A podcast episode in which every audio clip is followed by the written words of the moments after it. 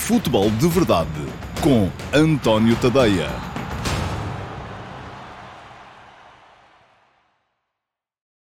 Ora então, olá a todos, muito boa tarde. Agora já é boa tarde, porque à hora que este futebol de verdade está a ser libertado, já uh, com certeza muitos de vocês almoçaram. Hoje é uh, sexta-feira, é dia 10 de novembro de 2023 e este é o futebol de verdade número 69 para a temporada de 2023-2024. Hoje, como é sexta-feira, foi dia de live. Isto quer dizer o quê? Que ao meio-dia e meia eu estive aqui mesmo no meu canal de YouTube a falar convosco em direto a manter a interação que uh, foi sempre a imagem de marca deste futebol de verdade e que neste momento está reduzida a apenas uma sessão semanal. É sempre à sexta-feira, meio-dia e meia, meio-dia e meia, há futebol de verdade live aqui no meu canal do YouTube. Uh, se aparecerem à hora certa, uh, é aquele dia da semana em que eu leio os vossos comentários, respondo em direto às vossas perguntas e, portanto, em que vocês têm mais voz aqui no futebol de verdade. Têm voz todos os dias, porque todos os dias há Q&A, todos os dias há respostas resposta a perguntas que vocês vão deixando na caixa de comentários uh, do, uh, dos programas. E todos os dias eu seleciono uma pergunta que vem daqui mesmo, da caixa de comentários do Futebol de Verdade. E uma outra uh, que vem da chatroom Perguntas do Discord no meu servidor de Discord, ao qual acedem os subscritores premium do meu Substack, em tadeia.substack.com, ah, mas ah, à sexta-feira isso é eh, elevado à enésima potência. Porquê? Porque ah, é o tal dia em que vamos estar aqui a conversar no direto, na live. Bom, aqueles de vocês que já estiveram na live e resolveram passar para aqui, para a emissão gravada diária do Futebol de Verdade. Muito obrigado pela persistência. Aqueles que ainda não viram a live, façam um favor, é só dar um saltinho aqui no canal e uh, a live fica disponível para quem quiser ver, quando quiser ver. Uh, e a de hoje foi muito sobre a Seleção Nacional, a convocatória de Roberto Martínez para os dois últimos jogos de qualificação uh, da Seleção Nacional para o, o, próximo Campeonato da Europa e sobre o derby, o Benfica Sporting, do próximo domingo. Aliás, deixem-me dizer-vos que esta semana uh, ainda não saiu o Futebol de Verdade Report, e o Futebol de Verdade Report é o meu programa de análise tática, que é entregue uma vez por semana uh, aos uh, subscritores premium do meu Substack, em tadeia.substack.com. Vai sair hoje, ao final do dia. Hoje, ao final do dia, teremos Futebol de Verdade Report com uma antecipação tática do Benfica Sporting do próximo domingo. Quis deixar para sexta-feira para poder já incluir uh, aquilo que forem as eleições que se tiraram uh, do Real Sociedade Benfica uh, da última quarta-feira e do Sporting Rakuv de ontem à noite. Portanto, já sabem, hoje, final da tarde, vai haver, só para subscritores premium do meu Substack, o Futebol de Verdade Report desta semana com a antecipação tática do Benfica Sporting do próximo domingo. Se ainda não é subscritor uh, nem premium nem gratuito, ou se já é subscritor gratuito e quer tornar-se premium para poder ver esse programa com uh, slides, uh, com aquilo que as equipas, para identificar, ajudar a identificar o comportamento tático das duas equipas, pois muito bem, fica aqui com o link para poder lá chegar, fazer a subscrição a tempo de poder receber o programa mais logo ao final do dia e encarar o derby com outra perspectiva, que é a minha, pronto, não é a vossa, mas é a minha. Não quer dizer que seja a certa, é a minha. Bom, hoje aqui, o que é que vamos ter? Vamos ter ainda Q&A, a tal resposta às duas perguntas uh, que uh, selecionei. Uma delas uh, do, da caixa de comentários do, dos programas de ontem aqui no YouTube. A outra da chatroom Perguntas do Discord, no meu servidor do Discord. E vamos ter a reposição do Futebol de Verdade Flash uh, acerca do Sporting Rakov de ontem à noite. Uh, ontem à noite o Sporting jogou uh, com o Rakov de Czestochowa, da Polónia, ganhou por 2 a 1 em Alvalade, em jogo da quarta jornada do seu grupo da Liga Europa.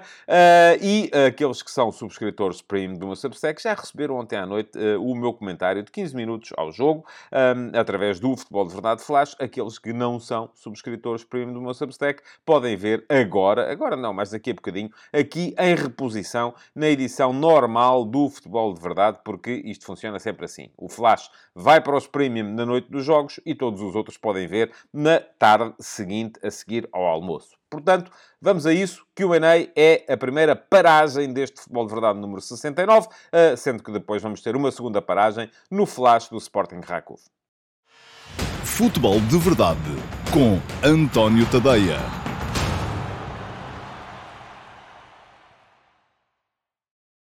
Vamos então uh, passar às vossas perguntas e uh, às respostas que eu tenho para vos dar. Hoje as respostas têm que ser um bocadinho mais curtas, porque já tivemos live e vamos ter ainda o flash, e portanto eu não quero estar aqui a falar convosco durante assim tanto tempo. Já começou ao meio-dia e meia e uh, por esta hora já estamos quase a aproximar-nos da uma e meia. Portanto, vamos a isso. Primeira resposta é a resposta à pergunta que veio do meu canal de YouTube e que já está aí à vossa frente, e que é a pergunta que foi colocada pelo Aziz Azimuth 99. Uh, eu tentei ir perceber quem era, qual era o nome da pessoa, só fiquei a saber que é o Zezinho SLB, portanto deu para perceber que é do Benfica e que se chama José à partida, mas o resto não consigo. Uh, e o Azimuth 99 pergunta o seguinte: Boas, António. Imaginando que o Benfica sofre uma derrota no derby e fica a 6 pontos do líder, acha que Schmidt tem condições para continuar no comando da equipa? Depois de uma campanha, no mínimo, desastrosa na Europa, na qual os resultados preocupam tanto ou mais do que as exibições. Uh, pergunta o Azimuth99. Bom, eu hoje escrevi um bocadinho sobre uh, a importância do derby do Benfica Sporting de domingo, tanto para Roger Schmidt como para Ruben Amorim. E a questão é que nós podemos olhar para os dois treinadores na perspectiva de está tudo bem ou na perspectiva de está tudo mal. Isto é conforme quisermos. Uh, não há... E muitas vezes eu, eu tenho muita perspectiva sempre que uh, analiso uh, futebol para ver o que está mal em vir... ao invés de ver o que está bem. Uh, e muita gente me acusa por isso mesmo de ser um pessimista incorrigível, que não sou. Uh, mas uh, tenho sempre um bocadinho essa ideia de que o importante é corrigir o que está mal e, portanto, centro sempre muito a minha análise no que está mal e quantas pessoas já vieram a, mandar-me mensagens e criticar-me nas redes sociais, a seguir aos meus comentários nos diretos dos Jogos da Seleção Nacional, porque só vejo o que está mal, parece que és alemão, parece que és francês e tal, e, pronto, aquelas coisas. Bom, enfim. E todos nós temos sempre uma, uma matriz que nos impele a olhar para os jogos uh, das equipas uh, que queremos que ganhem, e eu uh, vão acreditar, porque sou eu que vos estou a dizer, que quando vou para os jogos da seleção quero que, que a seleção ganhe, a seleção nacional, Uh, e uh, temos uma matriz que nos impede a olhar para eles ou na perspectiva do copo meio cheio ou na perspectiva do copo meio vazio. Eu vou deixar-vos aqui o link para poderem ler o último passo de hoje, que está lá no meu Substack e é para toda a gente, para subscritores uh, premium, para subscritores gratuitos e para não subscritores, é quem quiser. é a minha crónica diária, é livre para quem quiser ler, mas vou ainda assim deixar-lhe aqui esta pequena reflexão, que é o seguinte. Bom, é verdade que neste momento o Benfica parece sem rumo. A equipa de, de futebol do Benfica parece sem rumo. Porquê? Porque a Liga dos Campeões correu muito mal, o Benfica já perdeu esse objetivo, pode vir a ganhar um novo objetivo, se conseguir uh, ganhar em Salzburgo, ao Red Bull Salzburgo, e uh, se conseguir uh, apurar-se para a Liga Europa, mas para já foi um objetivo que ficou pelo caminho. É verdade também que as quatro derrotas custam muito a adeptos que ainda na época passada celebraram a chegada aos quartos de final da Liga dos Campeões. Eu não gosto de dizer que há as oito melhores equipas da Europa, porque acho que não é, mas enfim, são os quartos de final da Liga dos Campeões. E, portanto, uh, aquilo que a equipa tem mostrado também não tem sido uh, suscetível de ajudar. Porque a equipa parece muito sem rumo. Ora é o 4-2-3-1, agora vamos mudar, vamos passar para o 3-4-3. O 3-4-3 afinal é fixe, duas vitórias, 2-0 e tal. Agora, de repente, são três golos sofridos, mais dois anulados e um penalti falhado pelo adversário em meia hora a jogar com 3-4-3. Portanto, o 3-4-3 já não serve. O treinador uh, está sempre a mudar, o treinador nunca muda. Enfim, Dá para tudo. A questão é que, enfim, se o Benfica perde o derby, de facto, uh, e aqui ainda podemos fazer uma pequena bifurcação, que é se perde mantendo a aposta no 3-4-3 ou se perde voltando àquilo que era a identidade do ano passado, uh, as coisas complicam-se. Porquê? Porque é Liga dos Campeões perdida, uh, seis pontos do Sporting no, no, no, na Liga Portuguesa, enfim, seis pontos não, não são uma desvantagem uh, absolutamente inultrapassável. O Bruno Lage pegou na equipa do Rui Vitória, estava a sete e foi campeão. Uh, portanto, e aí pode vir muita gente dizer, então agora é o quê? É correr com o treinador. O Bruno Lage também tinha, o Rui Vitória também tinha sido campeão. É correr com o treinador e uh, imediatamente uh, atacar essa possibilidade de recuperar e de chegar lá e tal, e não sei o quê. Mas também há muita gente que pode dizer, não, não, aqui o segredo é, porque o próprio Rui Vitória também houve um ano em que chegou a estar a 7 ou 8 pontos do Jorge Jesus, do Sporting do Jorge Jesus, e ainda foi campeão. Portanto, é manter a aposta e tal. É, é, sempre possível olhar para as coisas das duas maneiras. Mas também aquilo que, que, que, que tenho para lhe dizer e convido desde já também, naturalmente, a assistir ao uh, Futebol de Verdade Report de mais logo, em que vou fazer uma análise tática um bocadinho mais cuidada, uma antecipação tática um bocadinho mais cuidada daquilo que são os comportamentos das duas equipas. Uh, mas aquilo que há para dizer neste momento é que uh, isso não é um, os problemas não são um exclusivo da metade vermelha de Lisboa. A metade uh, verde e branca também tem problemas. E eu ainda hoje de manhã chamei a atenção para isso. Enfim, o Sporting, que aparentemente está melhor, que está coletivamente mais... Uh, uh, tem uma identidade coletiva mais demarcada, é uma equipa que, uh, se eu tivesse que dizer, primeiras 10 jornadas do campeonato, quem é a equipa que se mostrou mais preparada para poder ganhar a Liga? É o Sporting, não tenho grandes dúvidas a esse respeito, mas só tem 3 pontos de avanço. Se o Sporting perde com o Benfica, o Benfica é líder, depois do Sporting ter sido a equipa com uma, com uma identidade coletiva mais marcada neste primeiro, quase primeiro terço de campeonato, o Benfica será líder e mais. O Ruben Amorim soma 10 jogos consecutivos, 10 clássicos consecutivos sem uma vitória. O Sporting de Ruben Amorim não ganha ao Benfica nem ao Porto há 9 jogos. A última vez que ganhou foi a final da Taça da Liga contra o Benfica do Jorge Jesus, em janeiro de 2022. E isto também é o suficiente para a metade verde e branca de Lisboa dizer, é pá, está tudo mal. Uh, ou então dizer assim, não, é pá, está-se tá, bem. O Sporting está uh, igual, porque o Sporting, uh, mesmo que perca, ficará, terá a certeza de ficar, não em primeiro lugar, porque o primeiro seria o Benfica, mas com os mesmos pontos do primeiro e, portanto, perfeitamente na corrida. Está ainda dentro da corrida para uh, se apurar ou até para ser primeiro classificado do seu grupo da Liga Europa. Mantém todos os seus objetivos uh, desta época plenamente atingíveis e, portanto, não há razão para grandes, uh, para grandes temores ou para grandes revoluções. Uh, portanto, isto depende sempre muito da maneira como nós olharmos para as coisas. Eu tenho muita dificuldade em achar, primeiro, que os treinadores são gênios absolutamente uh, uh, insubstituíveis, como muita gente achava, relativamente ao Roger Schmidt quando ele chegou. Parecia que o Benfica estava a jogar um futebol que nunca ninguém tinha visto, quando aquilo é apenas a aplicação de uma escola que até o Porto do Sérgio Conceição, de facto, já aplicava em Portugal. Uh, só que, enfim, vê um senhor que é estrangeiro, é alemão e tal, fala aquele uh, English with accent uh, dos alemães, e, portanto, achamos sempre que aquilo é extraordinário. Não era assim tão extraordinário. Uh, e depois também tenho muita dificuldade em agora dizer, é pá, que afinal o homem não percebe nada disto, é uma besta. Não, também não é. Uh, enfim, está a revelar alguns problemas, mas não me parece ainda que esteja uh, afastada a possibilidade de os saber resolver. Portanto, e mesmo que perca este jogo, eu sou sempre, a não ser que se perceba que é uma situação absolutamente uh, uh, irrecuperável e irreversível, e às vezes eu cedo a isso. Uh, sou sempre contra uh, a ideia das chicotadas psicológicas. Por exemplo, para lhe dar um exemplo, eu acho que neste momento a situação do Eric Ten Hag no Manchester United é irrecuperável e irreversível. Não acredito que aquilo vá dar alguma coisa. Uh, mas se calhar... Uh, o, no seu tempo, o Alex Ferguson esteve numa situação semelhante. E muita gente podia dizer, eu incluído, que a situação era irrecuperável e irreversível. E ele depois não só recuperou, como reverteu e transformou aquela equipa do United na equipa mais ganhadora da história do clube. Portanto, eh, estas coisas, ouça, é sempre preciso uh, muita ponderação. Uh, para responder diretamente à sua pergunta, e eu tenho que a recuperar aqui, pelo menos no meu telemóvel, um, se eu acho que Schmidt tem condições para continuar no comando da equipa se perder. Acho. Depende muito da forma como perder. É claro que se o homem cometer erros de, de lana caprina e perder largo, se calhar fica complicado mas uh, não creio, não acredito que uma derrota num jogo, uh, mesmo que seja sucedida a uma derrota num jogo que foi absolutamente catastrófico, ou numa, num jogo que teve uma meia hora absolutamente catastrófica, como foi o jogo de San Sebastián, possa ditar o afastamento de um treinador que ainda há, uh, ora estamos em novembro, há seis meses foi campeão nacional.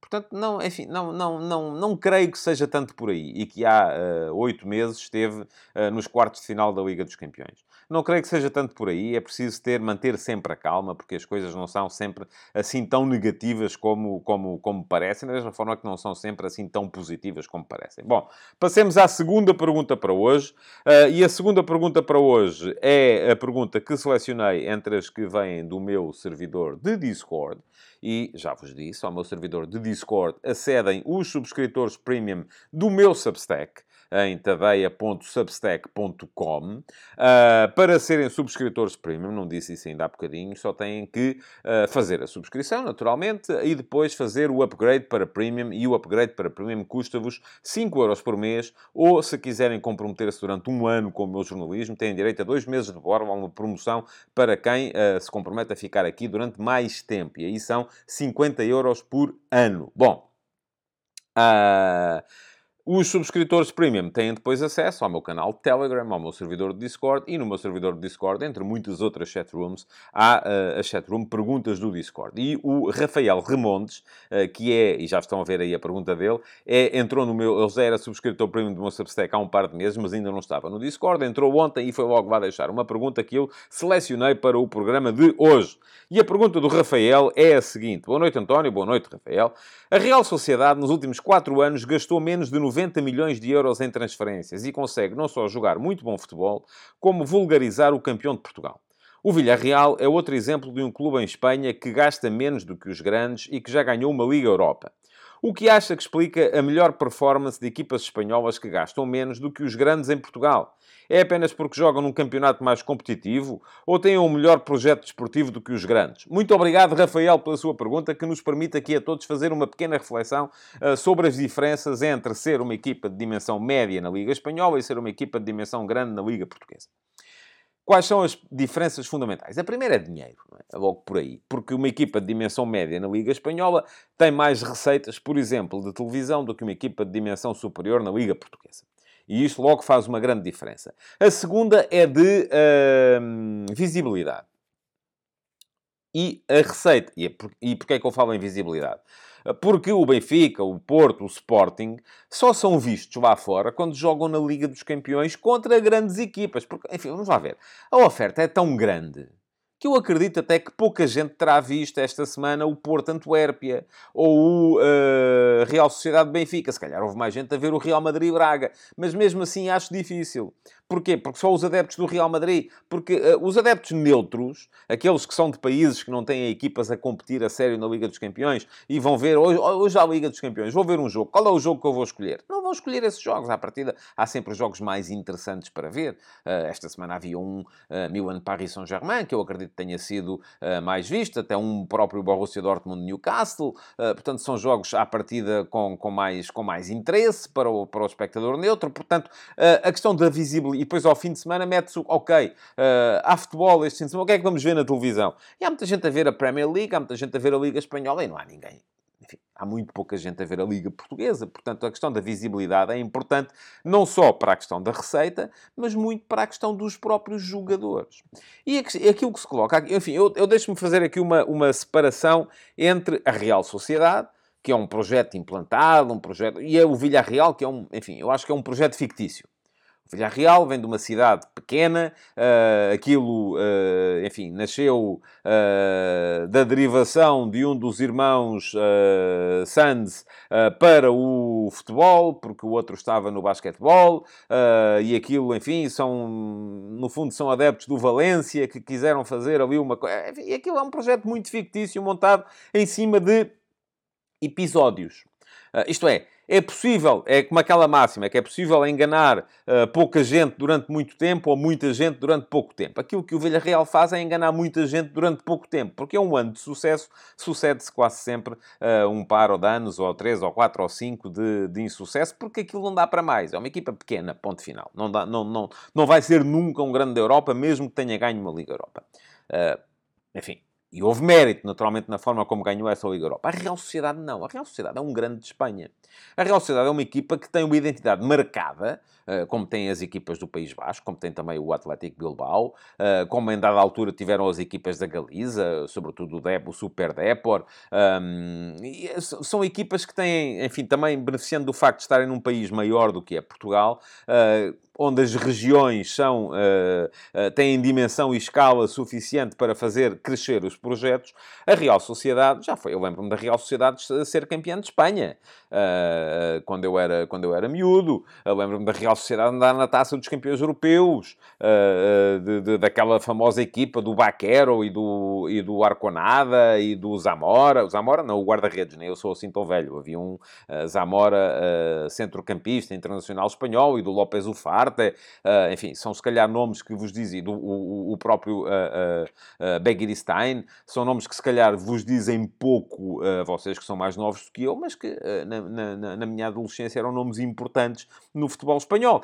e, portanto, a Real Sociedade é um caso diferente. Mas agora... Vamos lá ver, vamos olhar para aquilo que é o projeto da Real Sociedade. A Real Sociedade não precisa, de facto, de gastar muito dinheiro em transferências. Porquê? Porque mantém os seus jogadores. E vocês dizem-me assim, então, mas isto é fácil, então é só os clubes portugueses manterem os seus jogadores. E é aí que aparecem as tais, uh, os tais exercícios. Ai, se o Benfica mantivesse os jogadores da sua formação, olhem-me só para esta equipa. Uh, o Ederson, enfim, o Ederson não é bem da formação do Benfica, mas uh, ainda jogou na equipa bem. Ederson, João Cancelo, Rubem Dias, e depois metem o Bernardo Silva e o João Félix. O Benfica tinha uma super equipa, o Sporting, com o Cristiano Ronaldo, com o... enfim era possível fazer aqui o Porto, era, fazíamos equipas fantásticas. Só que isso no Campeonato Português não é possível. E não é possível por duas razões. Já no outro dia falei aqui sobre isso. A primeira é uma razão financeira.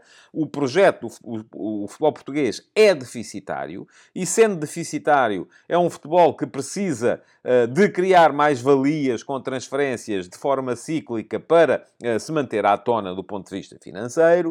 Uh, e isto não se resolve pura e simplesmente simplesmente, ok, mas se não forem comprar, então não precisam de vender. Não, precisam de vender porque depois mete-se a outra questão, que é a questão da ambição dos jogadores que querem ir para outros campeonatos, querem conhecer campeonatos mais uh, competitivos, mais visíveis, estar em sítios mais uh, prometedores, e isso, na Real Sociedade, é uma coisa que não é assim tão premente por duas razões. A primeira razão é que a Real Sociedade, estando na Liga Espanhola, os jogadores já se sentem com visibilidade. E a segunda questão é uma questão que tem a ver com a própria identidade basca, que é uma coisa... Enfim, é preciso lá estar para perceber. Uh, podemos dizer, ok, mas então a identidade uh, do Porto, do Benfica, do Sporting, não é a mesma coisa. Eh, as pessoas no País Basco uh, têm aquela questão do, do, do, regionalismo, de acharem que têm uma língua diferente, que têm uh, uma identidade diferente, que não se sentem espanhóis, são bascos, enfim, e tudo aquilo acaba por ser, por gerar um sentimento de identidade que é mais demarcado do que é a identidade de um jogador que joga no Benfica. Do, da, não é a mística, é uma questão que é cultural, é, vai muito para lá da pertença a um clube de futebol. E a verdade é que nós olhamos, por exemplo, para o 11 uh, do, uh, uh, da Real Sociedade, que jogou contra o Benfica na última quarta-feira, e havia, no 11 titular, havia seis jogadores da formação da Real Sociedade. Elustondo, o lateral direito, Zubeldia, um dos centrais, Munhoz, o lateral esquerdo, Zubimendi, o uh, médio centro e uh, principal cérebro da equipa, Barranetcheia, o extremo esquerdo, e Oyarzabal, o falso ponta de lança. Foram todos estes seis jogadores do 11 inicial, uh, todos eles uh, foram, passaram pelas camadas jovens na Real Sociedade. Depois ainda, ainda havia uh, o, o guarda-redes, que enfim, não sendo da formação da Real Sociedade, é da formação do Atlético Bilbao, portanto também tem aquela identidade basca bem marcada nele.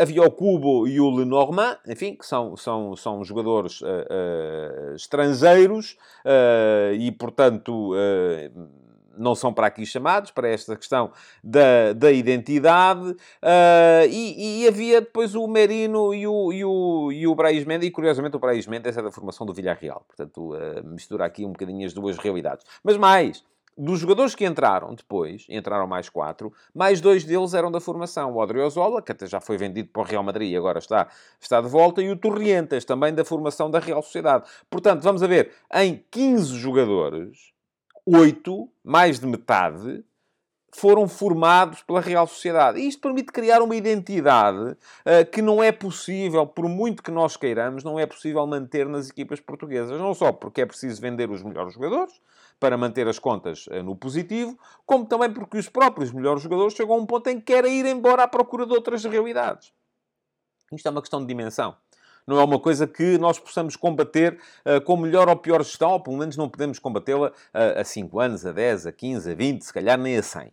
Porquê? Porque é preciso criar primeiro condições para que o próprio, todo o edifício do futebol português seja em si mais rentável. Sendo mais rentável, garanta melhores resultados a nível internacional e garanta uh, que não é necessário estar a vender jogadores de forma cíclica. E depois também, uh, uh, ao mesmo tempo que os próprios jogadores, como há melhores resultados a nível internacional, sentem-se melhor ficando em vez de sair. E não começam a tentar, a pensar, ah, isto porreiro era se eu fosse para a Premier League, porreiro era se eu fosse para a Liga Espanhola. É para o meu sonho é jogar para a Série A ou para a Bundesliga, enfim, isso deixava de acontecer. Agora, isso é como lhe digo, não é uma questão que se resolva numa geração, se calhar nem em duas, se calhar nem em três. E é por isso que a Real Sociedade Uh, é verdade que uh, não, não, não gasta muito, não precisa, aposta muito nos jogadores que vai formando em casa. Da mesma forma que os clubes portugueses, se conseguissem manter os jogadores que vão formando em casa, também uh, tinham, tinham equipas capazes de se manter quase sempre à tona e a serem muito competitivos nas competições europeias. E depois,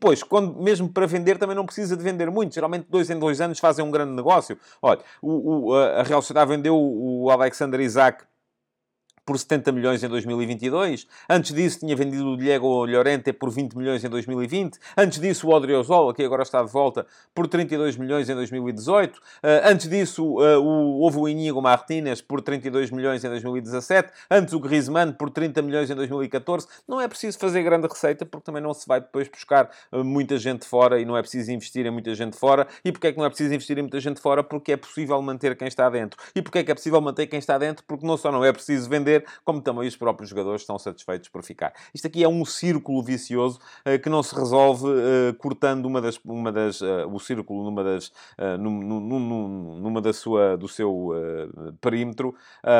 Porquê? Porque aqui os fatores são, dependem uns dos outros, não são, não são mutuamente exclusivos. E, portanto, é muito complicado estar a interromper este círculo vicioso só decidindo, a partir de agora não vendemos. Está bem, depois os jogadores querem isso ou a partir de agora criamos condições uh, para não ser necessário vender. Está bem, mas depois, ou a partir de agora vamos criar condições para os jogadores uh, serem felizes aqui porque vamos ganhar a Liga dos Campeões. Está bem, e depois há dinheiro para, para manter esse, com as receitas que se criam a jogar em Portugal. Também não há. Portanto, as coisas aqui dependem sempre uma, umas das outras e é por isso que na Real Sociedade é possível uh, manter esse projeto e num clube português isso não é de todo possível porque não, não é possível manter os jogadores satisfeitos ou então a manter as contas no verde uh, para seguir com este projeto de rumo perfeitamente uh, delineado. Bom, Duas perguntas respondidas. Não vos deixei ainda o link para poderem uh, inscrever-se no meu canal de YouTube. Vai ser agora. Fica aqui. Façam um favor uh, de se inscrever no canal, uh, de ativarem as notificações, clicando em cima do sino e de deixar o vosso like nesta emissão. E já agora também de deixarem perguntas na caixa de comentários, que é para uh, eu poder eh, selecioná-las para a emissão do uh, QA que vai entrar no Futebol de Verdade da próxima segunda-feira. Antes de se irem embora, se ainda não viram, uh, fica aí o Futebol de Verdade Flash de ontem à noite, relativo ao Sporting Rakuv, o jogo com que o Sporting marcou mais 3 pontos no seu grupo na Liga Europa. Fiquem a ver. Futebol de Verdade com António Tadeia.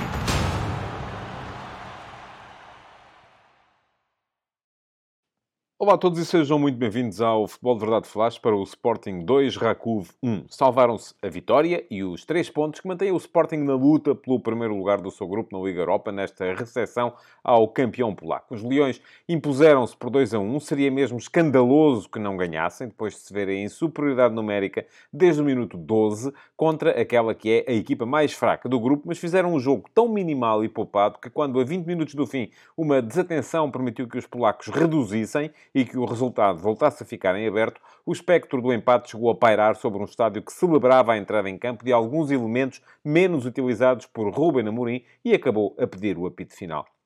A folha estatística da partida é muito desigual e naturalmente marcada pelos 78 minutos que o Rakov passou com um homem a menos. Os Leões acabaram com 68% de posse de bola e um 19-3 em remates, que se refletiu depois no índice de golos esperados de 2,6 contra os meros 0,3 do adversário. Mas, tirando os dois penaltis de Pedro Gonçalves, a valerem um XG acumulado de 1,56, poucas mais vezes a equipa leonina conseguiu entrar com perigo na muito compacta defesa do Rakov. É que, se nos primeiros 10 minutos se mostrou ambicioso, a querer pressionar a saída de bola adversária, depois da expulsão de Rakovitan, o campeão polaco juntou linhas atrás um 5-3-1 e isso veio tornar o desafio monótono.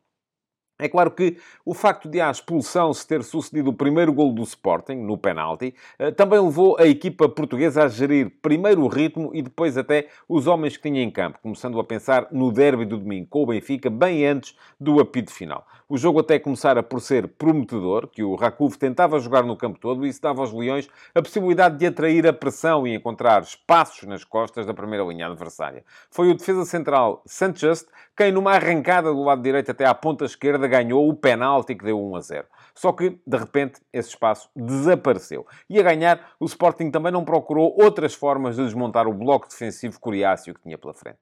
A primeira parte teve apenas mais dois lances dignos de registro. Uma finalização quase sem ângulo de Edwards, defendida por Kovacevic com o pé esquerdo, e um passe de Bragança para o mesmo Marcos Edwards, que fez o habitual movimento da direita para o meio e obrigou o guardião bósnio a melhor defesa da noite para canto. E como a segunda parte praticamente começou com mais um penalti e o 2 a 0, Amorim juntou-se aos jogadores no modo de gestão, retirando de campo quatro potenciais titulares para a partida de domingo. É verdade que o Sporting ainda podia ter feito o 3-0 e acabado com o jogo, nomeadamente numa trivela de trincão aos 65 minutos, que Rundites travou depois da bola já ter passado o seu guarda-redes. O central sérvio teve, aliás, 10 minutos em grande, porque 6 minutos depois fez o gol do Rakov, numa bola parada batida rapidamente, que apanhou o Sporting a dormir em cima de duas substituições. E passados mais 3, voltou a evitar o gol na sua baliza, agora bloqueando um remate de Bragança, que se assemelhava muito àquele com que o médio fez golo ao Estrela no domingo. Até final, é verdade que o Rakov não criou nada que se visse. Num futebol que meteu mais gente na frente e abusava das bolas longas. Mas a intranquilidade dos Leões era evidente. E a verdade é que o resultado estava em aberto. O Sporting acabou a tentar gerir a posse, obtendo uma vitória justa, mas muito mais tremida do que as circunstâncias justificavam. Valeu três pontos. E foi isso que se salvou.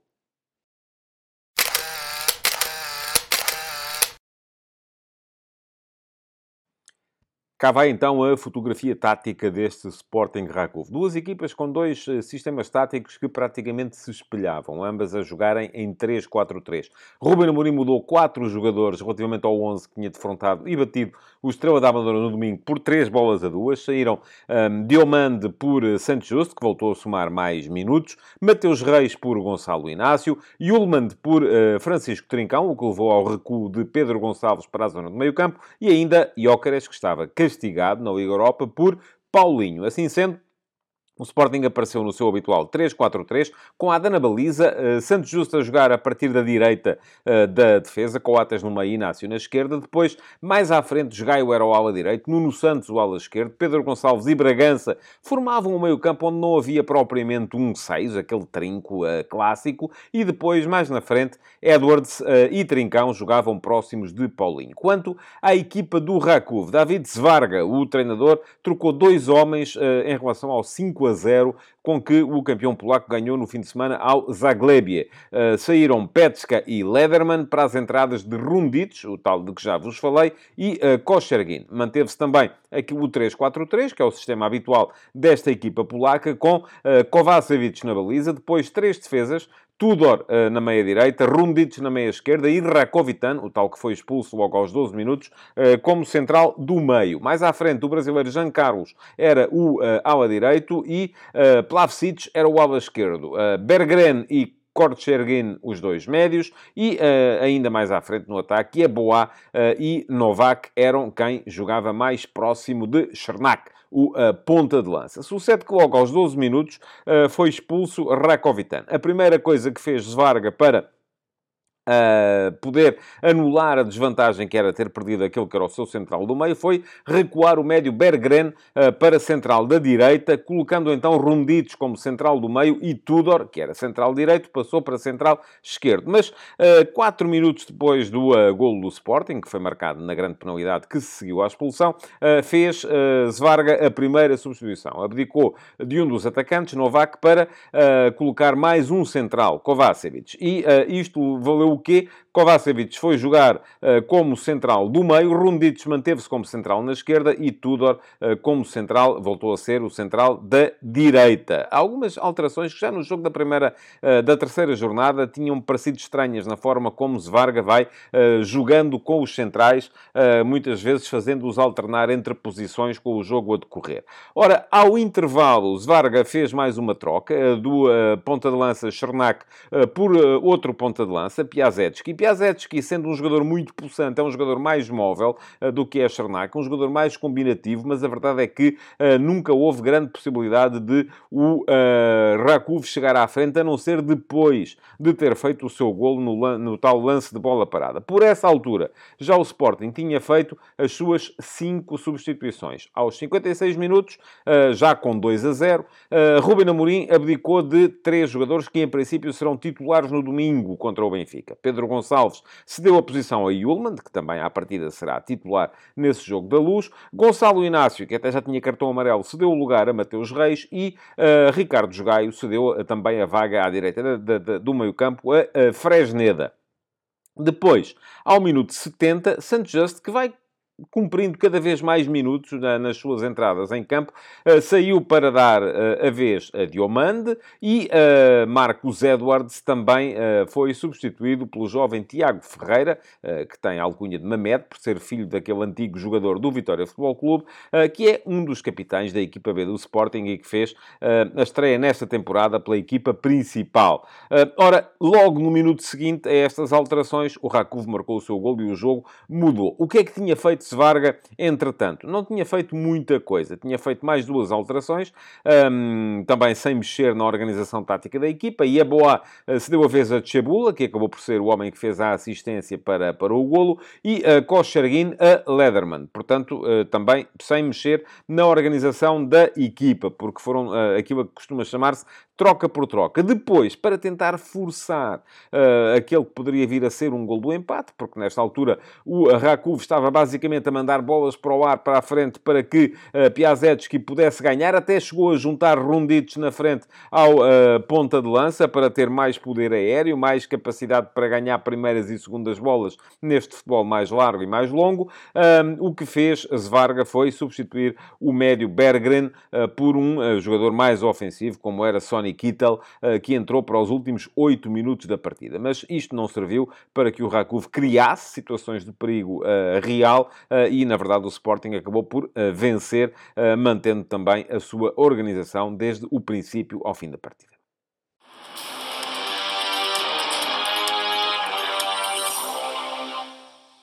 Já vos falei aqui dos uh, 10 minutos de herói de uh, o defesa central sérvio da equipa do Rakov, que uh, evitou dois golos ao minuto 65 e ao minuto 74 e marcou ele próprio o gol da sua equipa ao minuto 71. Uh, mas foram, de facto, esses 10 minutos a marcar a diferença numa equipa do uh, Rakov, onde não houve, assim, exibições absolutamente vistosas. E Eboá pareceu ser um jogador interessante na forma de ir para cima do adversário no ataque, enquanto o Rakov tentou atacar, que foi basicamente nos primeiros 12 minutos da partida.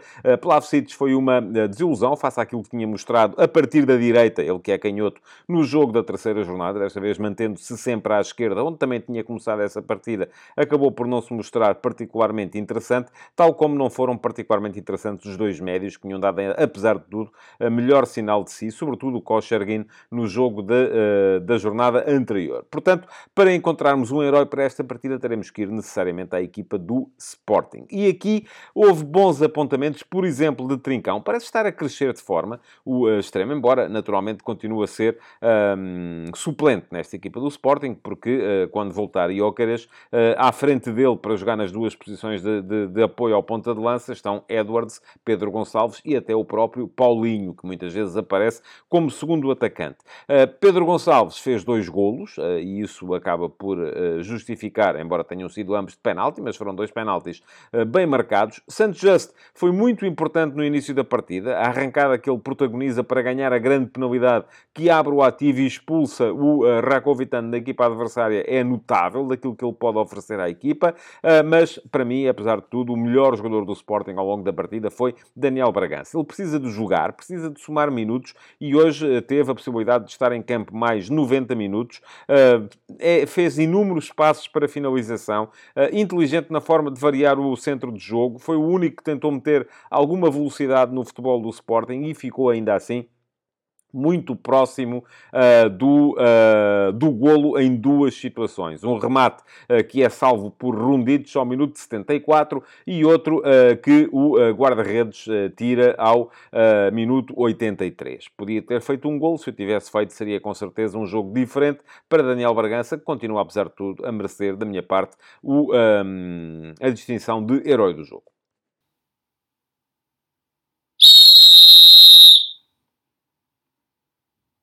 Não gostei da arbitragem do albanês Enea Jorgi. Pareceu-me demasiado picuinhas, a deixar-se iludir várias vezes pelos jogadores que, hum, de vez em quando, ao mínimo contacto, se deixavam cair e a equipa de arbitragem ia quase sempre na conversa. Curiosamente, teve que ser alertado pelo VAR para os dois lances de grande penalidade, eh, que são ambos evidentes. E aí ele optou por não marcar falta, talvez acusando a responsabilidade dos lances serem dentro da área. No primeiro, eh, logo ao minuto 10, Santos Justo consegue virar-se bem sobre Rakovitan e acaba por ser agarrado pelo central da equipa do Rakov e uh, cumpre aqui fazer um esclarecimento acerca da razão pela qual uh, Rakovitan viu depois, na sequência do lance, o cartão vermelho e não o cartão amarelo. É que um, ehm, esta questão da tripla penalização só se uh, coloca quando a falta é cometida, eu já expliquei isto aqui há dias, um, a tentar jogar a bola. Isto é, se Rakovitan tentasse desarmar St. Just e acabasse por lhe acertar uh, de carrinho, seria cartão amarelo.